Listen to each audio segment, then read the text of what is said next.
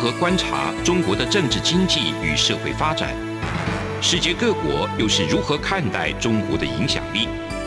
而两岸间有哪些焦点议题与新闻事件？深入解析，多面向的透视中国。欢迎收听《这样看中国》。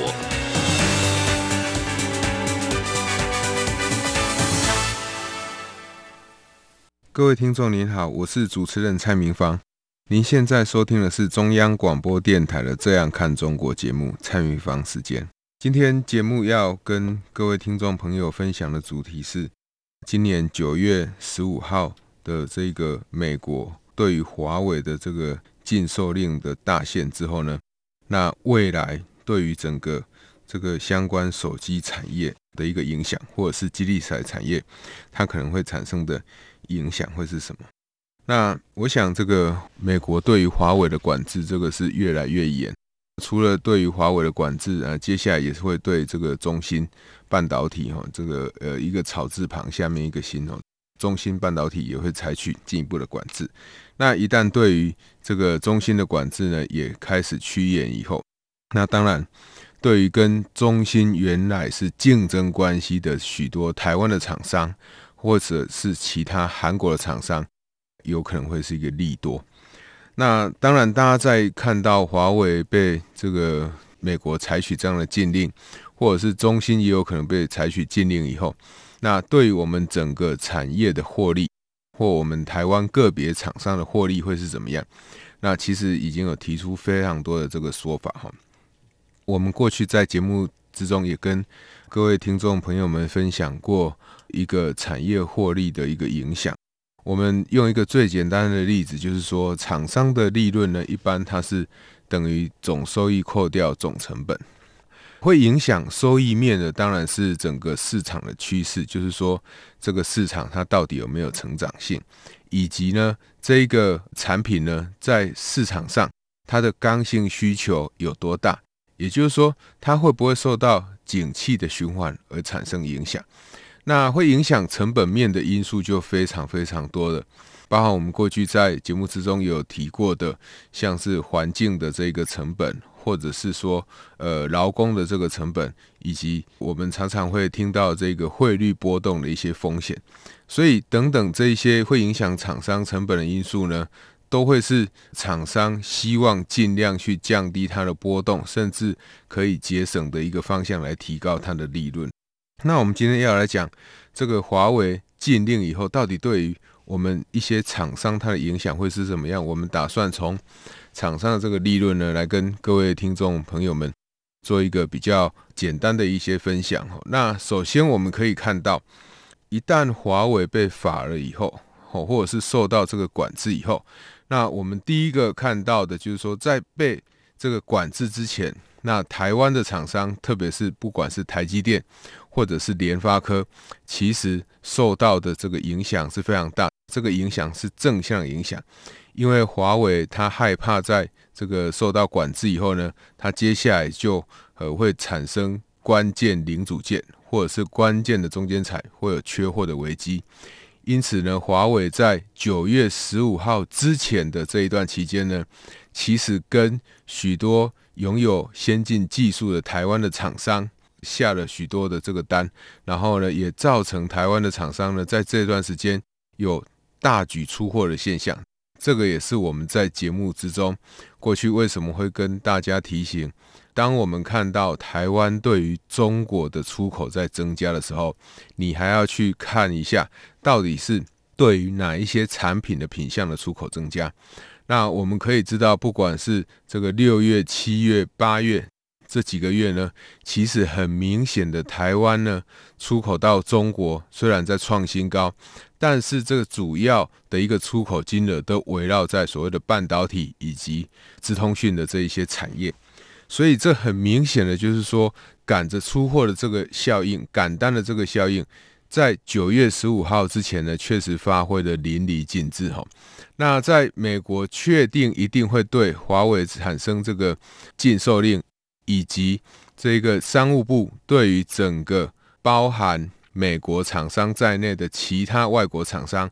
都会用一致的这个标准来核准是不是可以出货给华为的当下呢，我们可以知道联发科其实也受到了一些的这个伤害。那在这一个赶着出货这一段时间哈，其实大家可以看到，我们许多的台湾的厂商获利都在创新高，包含我刚刚所提到这些厂商。哦，那我们台湾除了台积电以外，另外一个第二大的这个半导体就是联电，它的这个获利的表现其实也做得还不错。那在华为管制之后，这样子一个获利的动能是不是还是存在呢？其实，在一般的媒体新闻，或者是有很多的专家学者，他们都会提出说：“诶，没有关系，这个其实在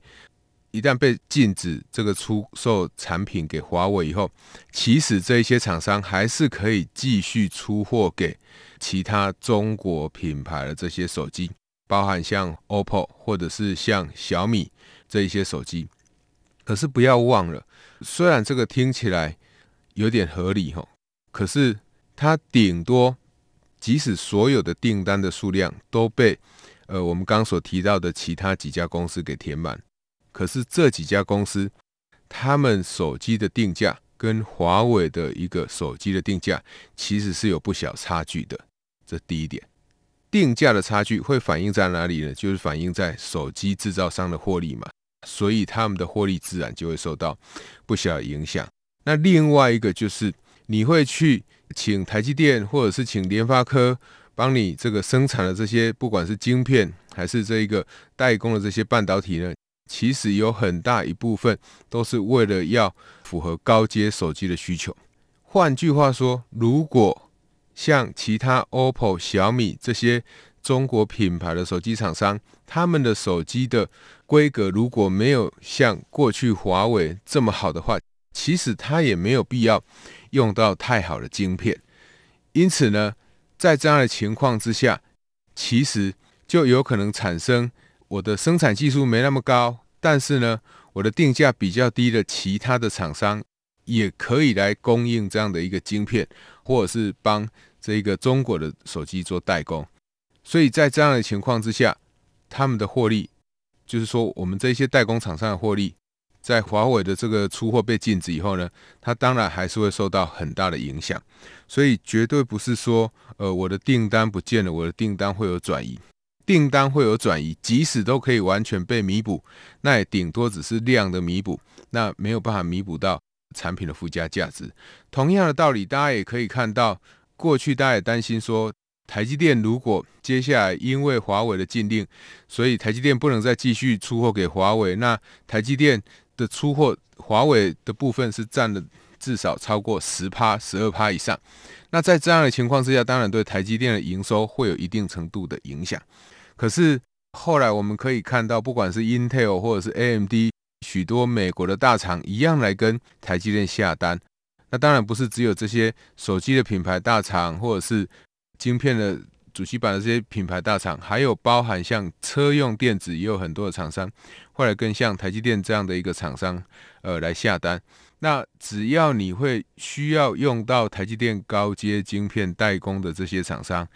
其实背后都已经隐含这些厂商他们的产品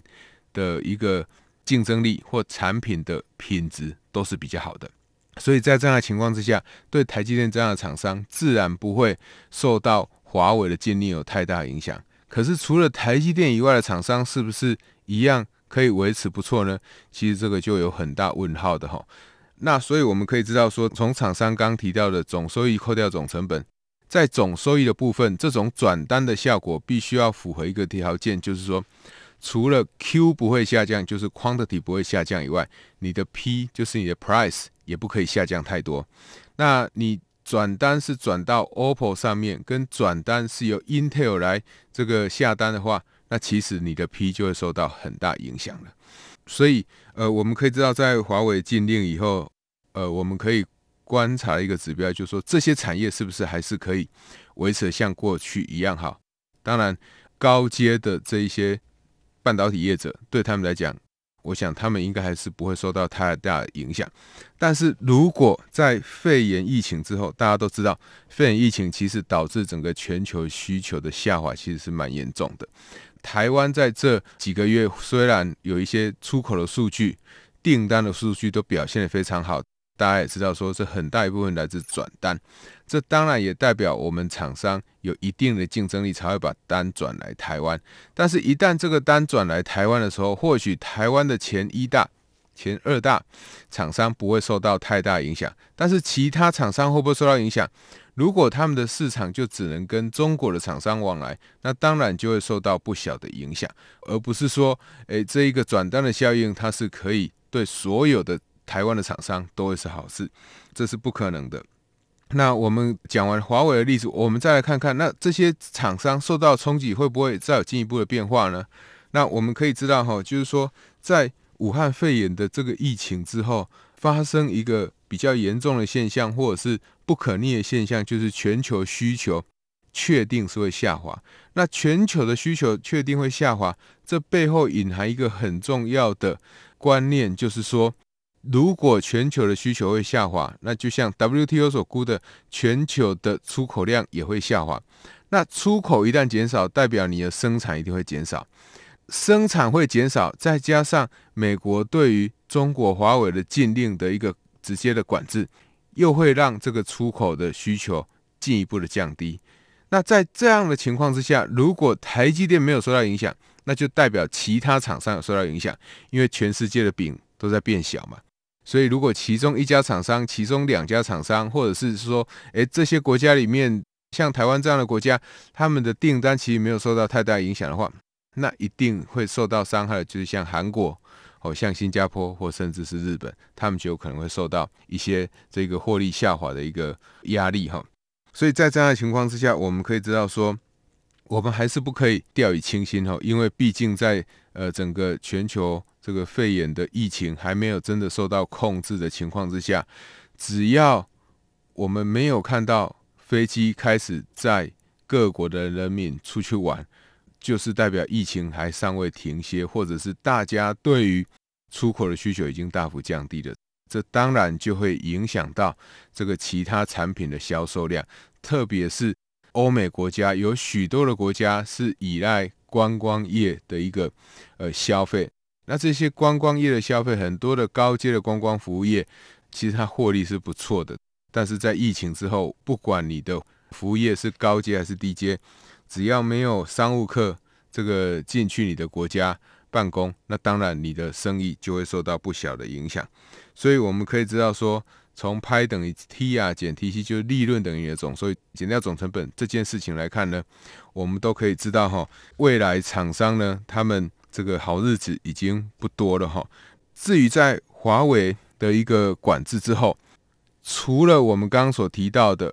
包含像台积电，它可能不会受到太大影响，但是联电怎么样，我们不知道。还有联发科这一些厂商，他们未来会受到影响怎么样，我们必须要再进一步的观察。可是，在这一波管制之后呢，其实还会有一些产业哈是会受到不小影响的哈。这个我们等一下回来再继续跟各位听众朋友们一起探讨。节目进行到这，我们先休息一下。这里是中央广播电台的《这样看中国》节目，节目稍后回来。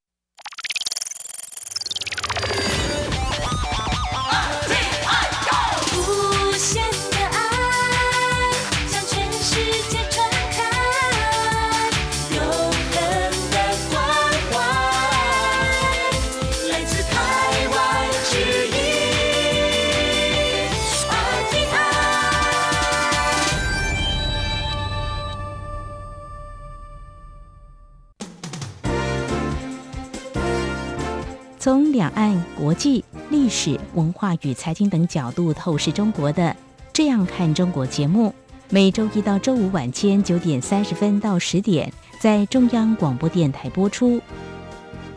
如果您对《这样看中国》节目有任何收听想法或意见，欢迎寄信到台北市北安路五十五号，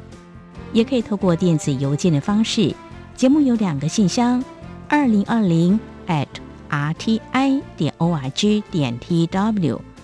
或是二零二零零二零三 news at gmail.com。再次谢谢听众朋友们的收听与支持，请持续锁定每周一到周五晚间九点三十分到十点播出的《这样看中国》节目。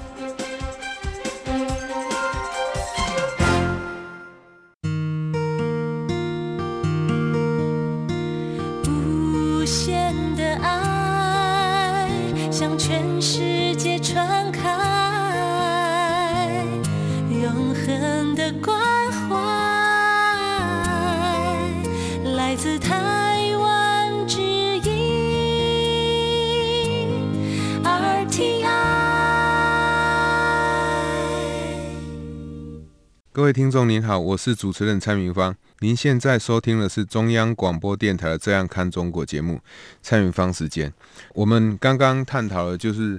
在这个华为受到美国商务部九月十五号这个大限的管制之后呢，那对于台湾一些主要电子产业的影响。那除了对于这些电子产业的影响以外，我们还要注意到一些其他的行业哈，比如说我们有很多的台厂在中国。这个生产，那这一些台厂呢，它有可能过去就是华为供应链这个一员哈。那一旦它是华为供应链一员呢，它需要生产用许多的这个机器设备，或者是许多的这个电子零组件的话，它有时候需要一些当地的供应商或台湾在中国的这些供应商或代理商来提供它产品，就类似台湾像大连大这个文华这样的一个厂商的角色。那我这里要跟各位听众朋友分享，就是说，这个管制禁令以后呢，如果它的市场有，如果这一个经销商它的市场有很高的比重是在中国市场的话，这样的公司它未来所面对的经营其实是会相当相当险峻的哈。为什么会是险峻呢？因为我过去假设我有百分之五十。的一个销售的比重是依赖中国的市场，这百分之五十里面，如果它又有百分之四十都是集中在华为供应链的话，那一旦华为受到这样一个管制禁令的要求，你就会发生这一家厂商有可能百分之四十的营收就会在今年或明年就会消失。所以对于这样的一个厂商呢，我想各位听众朋友未来如果在看这样一些产业的话，要特别小心。那另外一个就是，呃，我们在这一波疫情的一个期间呢，我们都知道，整个航空运输业其实它的产业的现况其实不是非常的好。但是呢，我们可以也可以看到，台湾的长荣或台湾的这个华航这样的一个航空业呢，其实在后疫情之后呢，也产生了所谓的盈余，哦，或者是亏损大幅的这个下降。那为什么会造成这样的现象？其实有某种程度有很大原因，也有可能是因为中国对于台湾的这一种航空业的这个需求会增加。为什么需求会增加？绝对不是因为观光客的问题，而是因为它需要这一些高阶晶片。因为当你的晶片越高阶的时候，你的这个附加价值越高。当你的附加价值越高的时候，我就必须要去这个尽快的把这一些晶片。这一些电子零组件用最快速的方式送到其他客户手上，所以呢，如果我有很大的这一个市场是集中在中国的一个市场的话，那各位朋友如果在投资的时候必须要特别小心哦，因为这样的一个企业或许它在过去获利都可以维持非常的好，但是在可预见的未来，它的获利应该会有大幅衰退，除非美国对于华为的管制有取消，否则这样的现象是呃有很大的几率一定会发生的。这是一个。那另外一个当然就是又回到刚刚在节目上面所讲的，就是说，如果像武汉肺炎疫情造成整个全球的一个需求下滑，也会让我们的这个呃销售量进一步的降低哈。那在后疫情时代，其实还有一个比较重要的，大家要注意的就是说。在目前哈，我们可以看到，大概美国与中国所谓的 decoupling，就是我们的这个供应链的这个切割，大概已经二元化、二分化的这个趋势呢，已经没有办法避免的。那如果没有办法避免的话，我们就可以预期在未来这些厂商呢，它有可能就必须要往中国以外的其他地方去移动，或者是它在中国的生产店就只供应中国，然后再去其他地方再设厂生产这个非中国的供应链。如果是这样子的话，我们会面临到一个问题，我们刚刚讲到了厂商的利润哈，一方面你的总收益可能没有办法增加，二方面因为你必须要新设这个产能在其他国家，所以你的总成本也会提高。所以对于那一些如果它的获利本来就不好的公司，他又必须要去承担新的设厂的成本的话，那自然这家公司它最终的获利表现就会表现的不好。这样的现象可不可逆？也就是说，厂商如果不想搬有没有用？我想，厂商如果真的不想搬后，那个效果其实是非常非常有限的哈。为什么效果会非常有限呢？很简单哈，因为如果你不想要搬出中国的话，那当然你就是要配合中国的整个产业的供应链，这没有不对或对，这是呃选择的问题。可是我们要强调，就是说，在中国。习近平先生提出内循环带动外循环这样子内外循环的一个呃说辞以后，我们可以知道，中国现在面临的绝对不是只有出口的衰退，而是工厂的外移。这样的外移，它进一步就有可能会造成中国境内的失业会增加。那什么样的厂商最容易外移呢？当然是以出口为主的厂商。那如果这些以出口为主的厂商，他们过去雇佣大量劳力的话，他就有可能失业，带来严重的威胁。换句话说，如果接下来这个失业越来越多的时候，当然整个中国的经济就会不好。所以我如果留在中国的供应链，我继续要依赖中国的市场。这个市场的饼恐怕会萎缩的很多。那如果我不留在中国怎么办？这个就呼应到我们在上礼拜节目中也有提到的哈，就是呃美国的国务院次卿哈这一个克拉奇哈 c r u t c h 来台湾访谈。那他首先就是提出所谓的经济繁荣网络的这一个概念。所谓经济繁荣网络，主要就是要在这个台湾或亚太地区这里找几个盟友。那想办法让供应链可以稳定的生产，所以一旦供应链它为了要稳定，所以它就必须要，或者是你也可以说，为什么需要稳定？因为降低需求的这一个不对称性哈，或者是需求的不确定性对于厂商获利的影响，所以这些厂商呢，它只好呢在很多不同的地方设立生产线，那想办法把生产线过度集中的问题把它取消。这样子的话，才有可能让一个国家的经济哈可以永续的成长。除了这个繁荣的网络供应链以外，我们也可以看到，呃，美国政府这个国务院庞佩奥他也提出这个想要建立所谓 Clean 5G 的 network 哦，所以这个就是洁净的这个五 G 的网络。那洁净五 G 网络其实背后有一些很重要的，除了我们都知道的，像台湾的厂商也很强的。就是在这个产品的代工上面哈，那除了产品的代工以外，你要怎么样保证你整个供应链它是非常干净的，不会受到污染的？我想有很大一部分就是这个厂商一来，他必须要可以 promise 他的网络，他整个生产的网络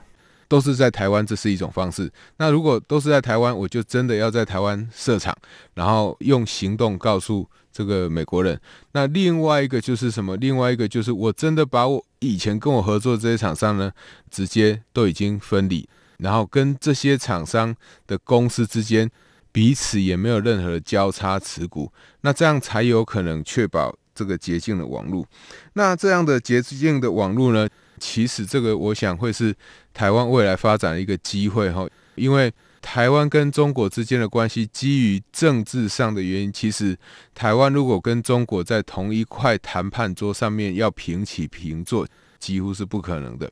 如果他没有办法平起平坐，他没有办法在政府部门里面工作，那当然对于整个这个部门来讲，它会是一个损失哈。那我们来看哈，我们如果要去维持一个稳定的这个供应链的话，其实有很重要，就是说。未来不管是日本、韩国，还是台湾，以及越南、印度、澳洲这一些国家，有一个很重要的一个部分，就是未来要怎么合作？我想我们在上礼拜的节目之中也有跟各位听众朋友们提到，就是以现在整个亚太地区的这一个趋势来看呢，跟以前已经有很大的不同。以前大家都是以整个中国为经济的这个核心，大家都希望跟中国友好，包含像印度、包含像澳洲、纽西兰，或甚至这个韩国都是这个样子哈。但是在这一波这个肺炎疫情之后呢，其实你可以看到澳洲它的态度有很大的转变，那印度跟中国的冲突当然是持续不断，所以在这样的情况之下。我想这个绝对是建立一个新的供应链一个很大的契机。那这个供应链最高的价值，当然就是要信赖这两个字，这样才可以跟过去对中国的不信赖有所区隔。那如果我们台湾可以把握这样的机会的话，这当然对于台湾来讲，它会是一个好的一个重新的一个开始哦，不再是完全都依赖在中国。那至于原来在中国的这些厂商呢，它当然还是可以继续在中国里面生产。可是不要忘了，如果中国的经济真的不断下行的话，那这一些继续留在中国的厂商，他们的业绩当然也会受到很大影响。所以我们要注意一件事情，就是说未来产业它的发展到底好不好？也要注意一件事情，如果这个产业它继续必须要只能依赖中国。或者是他就是在中国境内已经设厂这些厂商，他也走不出中国的话，那我想这整个产业的获利也有不小的几率有可能会持续的萎缩。那理由就是刚刚提到的这个习近平先生想要透过内循环来带动外循环，但是内循环如果你循环不起来，就会变成恶性循环，这个是我们所担心的哈。因为外循环确实是厂商不断的在出走。一旦出走，然后就业就没有办法制造出来，反而产生很多的失业。那一旦产生太多失业的话，对于内需当然就带来直接的一个冲击。所以，如果你是继续依赖中国市场的这些厂商，当然你的前景就会比较堪虑。那如果可以这个走出来自己去设厂这些厂商呢，那就要看这些厂商它未来在这个软体的开发上。能不能有所突破？因为大家都可以知道，一旦硬体的成本已经降低非常有限，再加上你又必须要移往新的地方去增加新的产能的话，其实你的不管是固定成本还是变动成本都是在提高的。所以，如果你继续生产这些一般的硬体，你的总收益也不可能会再增加。再加上全球的需求在下滑，这个个别厂商的总收益有很大一部分厂商搞不好都是会减少，所以整个获利可能会降低。因此，如何创造产品的一个竞争力，我想这个是过去呃我们台湾许多以生产硬体产品为主的这些厂商，在未来必须要去担忧的哈，因为。在美中贸易冲突以后，以及这个高科技的管制以后，其实真的提供给除了中国以外其他厂商很多的机会。那这一次我们也可以看到，受惠最多的是越南。那我觉得这个在美国的这个科技管制禁令以后，到底对于整个世界的产业或对于台湾产业影响，这个影响我想是联动性的，我们也会在持续观察。那如果有新的变化的话，我们也会在节目之中再跟听众朋友们分享。以上就是今天中央广播电台的《这样看中国》节目。今天节目探讨的主题是在九月十五号华为禁令之后，那整个产业趋势的影响分析。哈，我是主持人蔡明芳，这里是中央广播电台的《这样看中国》节目，谢谢您的收听。